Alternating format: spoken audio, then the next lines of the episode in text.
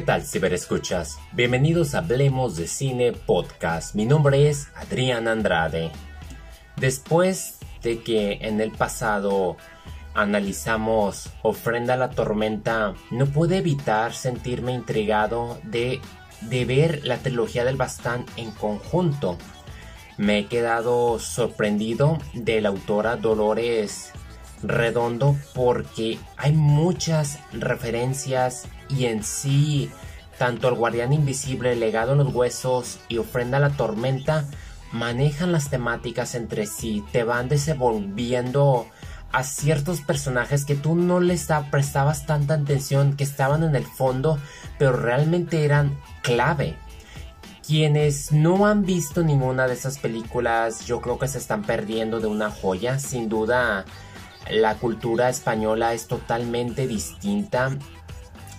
Yo recuerdo, o sea, recuerdo haber visto Guardián Invisible y haberme contagiado bastante del suspenso de un asesino y a la vez ver como que esas leyendas, mitos, costumbres de los pueblos, como lo de las cartas, sí, el Basajaun, creo que se llama, esta figura como pie grande que es un protector y a mí se me había olvidado y está en cierta manera presente en las siguientes dos entregas mínimo, pero sigue siendo esa presencia bastante intensa.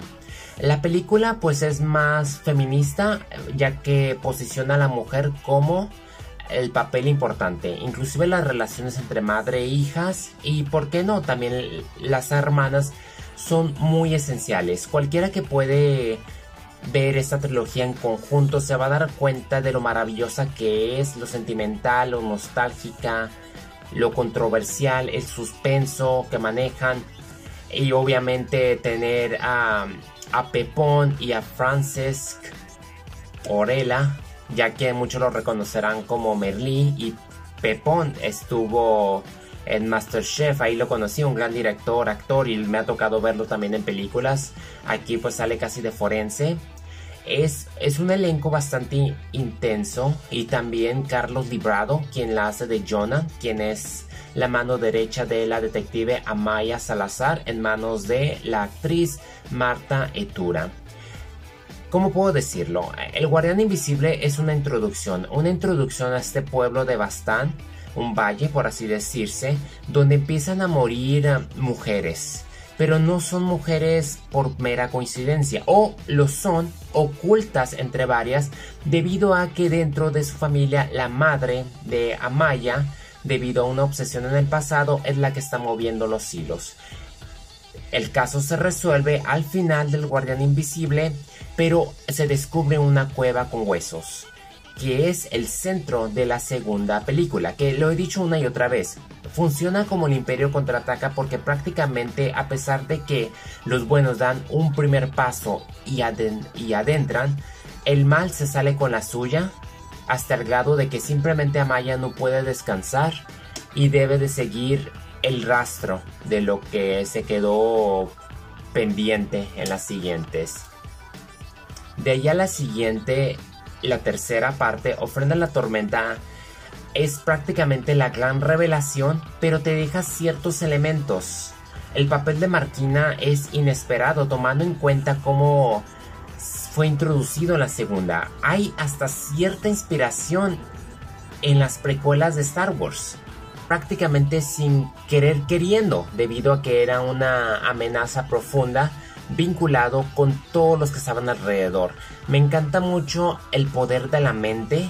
Me gustó también el factor católico, la religión, los aspectos de hoy en día, como la gente realmente ya no cree en una verdadera maldad, sino piensa que es ausencia de, del amor de una madre, como se forjan los asesinos, que en parte también lo es.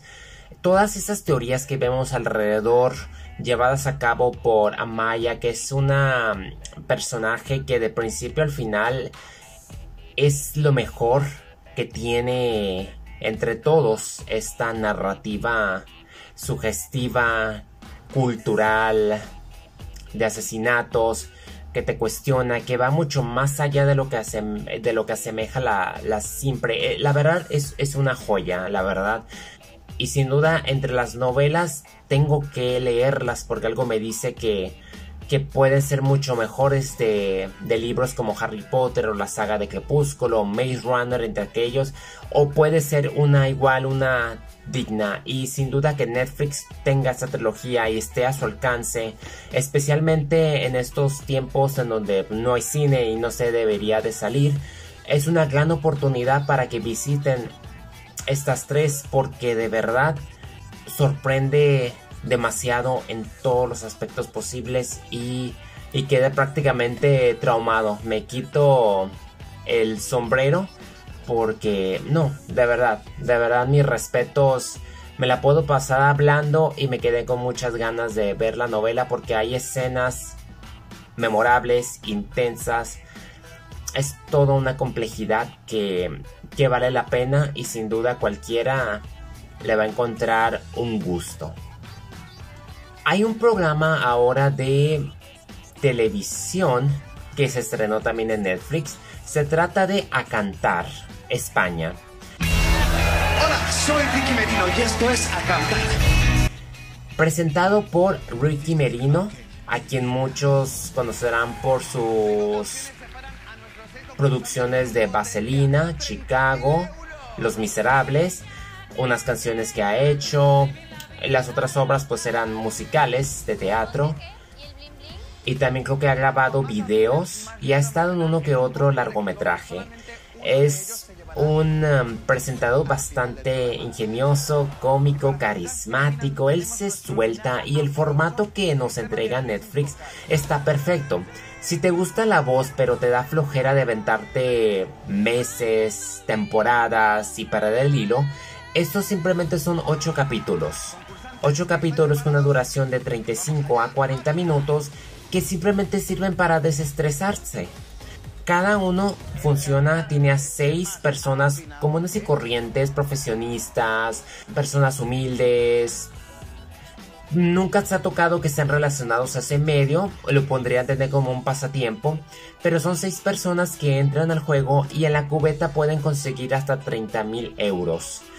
Algunos empiezan cantando como canciones de los 80s o números unos canciones de amor. Me tocó ver una interpretación como de Firework que estuvo buena. Mi gran noche, Get Lucky. Canciones muy complicadas como Moves Like Jagger, Bad Romance. Y también españolas como Y si fuera ella, Mujer contra Mujer.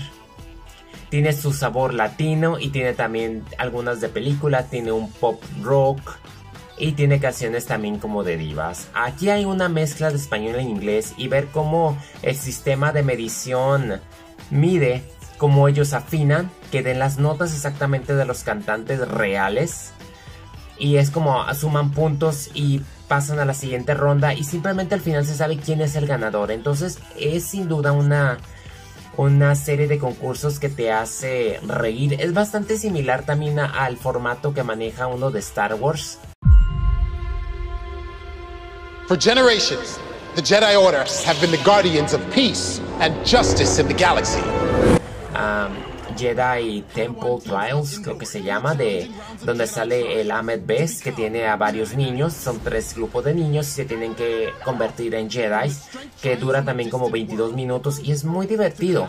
Vi unos 4 o 5 capítulos de Jedi Temple, pero yo creo que no me contagió tanto como, como prácticamente fue a cantar España, aparte de que los españoles tienen otra forma de hacer televisión no, no se compara con los mexicanos y quién sepa si, no, si Netflix vaya a tener una versión México, pero va a tener que ser alguien, un host o una host totalmente libre que se suelte y que no entre aspectos políticos que llegamos a, a conocer.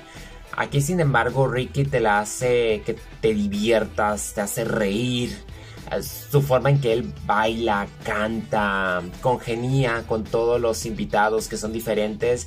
Mis respetos, yo no estaba familiarizado, pero sin duda aquí es, es otra joya más de Netflix y para que ya no esté tan enfocado en documentales, esté viendo concursos, eso significa que de plano está viendo muy buena programación en casa. Y ya que ando por las calles también rumbo a mi trabajo, tuve la oportunidad de regresar a Audible, a aquella plataforma donde puedes escuchar tus novelas adaptadas en audio. En esta ocasión me tocó agarrar un original que estaba gratuito como parte de la membresía mensual y fue Tell Me Lies de GP Pomer. Vaya, ha sido de los mejores títulos gratuitos que me ha tocado escuchar. Con una duración de 6 horas 20 minutos, narra la historia de la psicóloga Margot, quien conoce a varios clientes, de los cuales, bueno, pacientes también, uno no es quien resulta ser, se vuelve un acosador y se trata de vengar de ella porque hay más oculto de, que de lo que se muestra a la superficie. Oh, los diálogos, la personificación, la voz que, da la narradora Amy Horn. ¡Wow! Si yo no salgo de los de Star Wars y después fue Ready Player One, esta ocasión Tell Me Lies es simplemente un regalazo total. Me encantó la historia, ver los psicoanálisis que hacían y el final. El desenlace no te lo ves venir. Híjole, ya era de que quería salir del trabajo para irme a la casa caminando porque es camino casi una hora diaria, entonces pues es una hora de Audible muy aprovechada y la verdad, eh, si son seguidores deberían de buscarlo. Tell Me Lies de GP Pomer es, es otra joya más que me ha tocado. Y eso es todo por hoy. Gracias por haberme acompañado en Hablemos de Cine Podcast. ¿Qué tal, ciberescuchas? Bienvenidos a Hablemos de Cine Podcast. En esta ocasión vamos a tener otro estilo. Esto va a ser más dinámico ya que tengo rato que no hablo de videojuegos y siempre digo en cada uno de mis podcasts, uno de estos días voy a hablar de los videojuegos que solía jugar en mis viejos tiempos. Así es, no solamente era todo lectura, teníamos también cuando estaba el PlayStation. De hecho yo jugaba el Sega Genesis, me encantaba mucho el de Power Rangers, en especial la película y había uno en Nintendo también que ahí me picaba cuando iba a casa de mis primos. Sin embargo, yo siento que los videojuegos no son diabólicos, sí son en cierta manera violentos, pero yo quiero creer que hay de muchos tipos, los deportivos, los de acción. Ah, yo soy tanto de pensarle y soy tanto de acción, pero mucho más de exploración. Y hablando de exploración, y en víspera de que próximamente para el siguiente año podremos tener una adaptación de Tomb Raider y es interesante ver cómo los videojuegos influyen tanto en el cine. En especial ahora con Alicia Vikander tomando las riendas ya que Angelina Jolie ya, ya se fue. No, en definitiva no. Aparte de que las películas estuvieron buenas, nunca sentí que le dieron la vibra. Se fueron más por James Bond para mí, el primer juego de todos estos que jugué, tengo que decir que fue Tomb Raider The Last Revelation. Ahí, ay, me acuerdo cuando estaban los CDs, uh, aquellos viejos tiempos. Yo andaba metido tanto con la momia. Así que este juego ha sido el más difícil que necesité de la guía. A mí me gustó mucho, me costó como solamente 10 dólares fue lo que me costó. Y me encantó mucho la verdad. De ahí después de que finalmente lo pude pasar, ya que en ese entonces iba a la iglesia, entonces pues como que no se podía jugar. Y recuerdo una anécdota, de hecho cuando estaba jugando este, el Tomb Raider 3, que es el más difícil, necesité hacer una clave para poder pasarlo. La mona pues gime mucho, entonces me acuerdo que cuando estaba jugándolo, pues mi madre entró a la habitación porque creía que estaba viendo películas triple X y pues no, no era el caso. Pero ni modo, no sé por qué le ponían así tan de esa manera no necesitaban. Ah, me acuerdo cuando compré este, lo jugaba con el hijo del pastor. Me encantaba mucho este, este primero. El segundo fue más violento, agresivo. Me da, se me hace interesante porque si no me equivoco, casi los primeros tres discos de Tomb Raider estuvieron mucho usando, se dan cuenta, blanco y negro. No sé si porque estaban pobres en tinta. Ay, miren, ¿se acuerdan cuando se solían romper? Entonces, bastante divertido. De la Revelation. Este Crónicas fue una decepción de cierta manera. Y muchos podrán acordarse de este. El ángel de la oscuridad. Uh, tengo todavía la, memoria. Uh, me acuerdo cuando jugaba el Twister Metal. Tantos recuerdos. Espero y no sea tan decepcionante, me encantaba mucho ese estilo de videojuego. Eh, después le siguió el Siphon Filter que era de un virus, yo pude jugarlo tres veces, pero sin duda el juego que más daba miedo y muchos podrán acordarse era Doom. Y no me refiero a, al Doom de, ya se acuerdan cuando estaba el Wolfenstein 3D que te metías a la computadora y metías un número X teclados ahí nomás. A mí me encantaba mucho el de la versión Xbox, que para mí ha sido el mejor, y estoy hablando del primer Xbox. Fue tan divertido, la oscuridad, los sustos, yo brincaba. Tardé en pasarlo como años porque hubo un tiempo en que lo suspendí, pero de repente, ya saben, de repente regresé y pues qué puedo decir, fue bastante, bastante divertido. Y dabas así como la cámara se movía así de golpe. Era muy divertido esos efectos, pero uno solía solía marearse con estos giros, pero era muy, realmente muy divertido.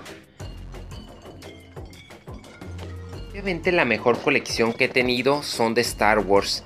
Y como les decía mucho, a mí me encantaban tanto estos videojuegos, eran fascinantes. Entre mis favoritos tengo que decir este. Dark Forces fue el primer videojuego que tuve el honor de jugar. Como podrán darse cuenta, este fue el primero, creo que del 95, tipo usaban la máquina de Doom, la cámara se movía rápido, era de mis favoritos, uy, me encantaba tanto, duraba horas y hubo un momento en que me desesperé tanto de que no podía pasar un nivel que casi lo andaba vendiendo, pero a última hora me arrepentí y después de tantos años no me pude deshacer de él, aquí lo tuve que dejar. De aquí le siguió la amenaza fantasma también me gustó mucho, creo que ha sido de las mejores adaptaciones de los videojuegos, aunque obviamente no se va a comparar con Dios, con la versión del el episodio 3, Revenge of the Sith, para quienes les encantaron mucho. Fue un juego bastante dinámico, divertido y tuvo acción. Fue fiel en lo que cabe, aunque al final de cuentas no me gustó mucho los efectos porque se brincaba de un lado a otro. De aquí pasaría entonces al Jedi Outcast. Este ha sido ha sido un dolor porque cuando me regalaron el primer Xbox, este juego estaba este y estaba el Cotor. Lamentablemente, solamente pude tener el Cotor. Que de hecho este es el segundo, no superó el primero, mi hermano se quedó todavía con el primero este está magnífico, creo que ha sido...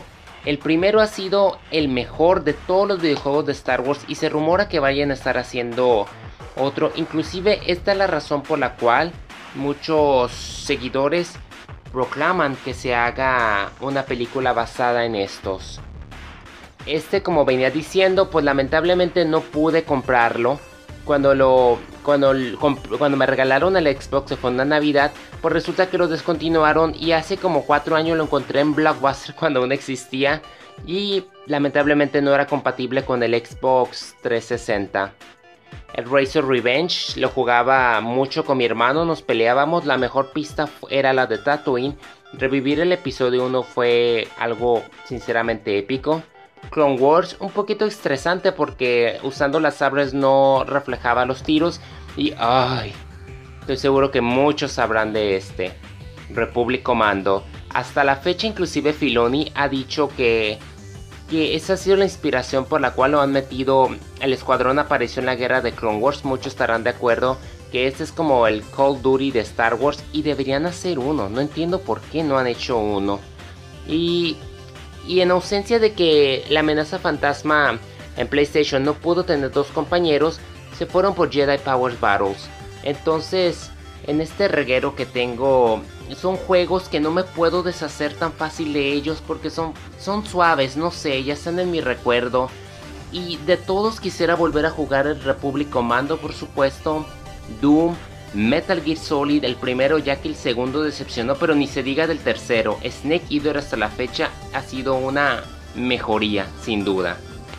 Por mí fuera, no sé, volvería, como comento, a jugar de nuevo. De hecho, el más reciente que está es Alien Isolation, que dicen que es uno de los mejores juegos. Yo ni siquiera me animé a jugar Alien Trilogy cuando salió en PlayStation y sí estuve a punto de hacerlo, pero debido a que me daba tanto miedo y con duras penas pasé Doom 3 que ha sido el mejor y hasta ya volvieron a rehacer el juego.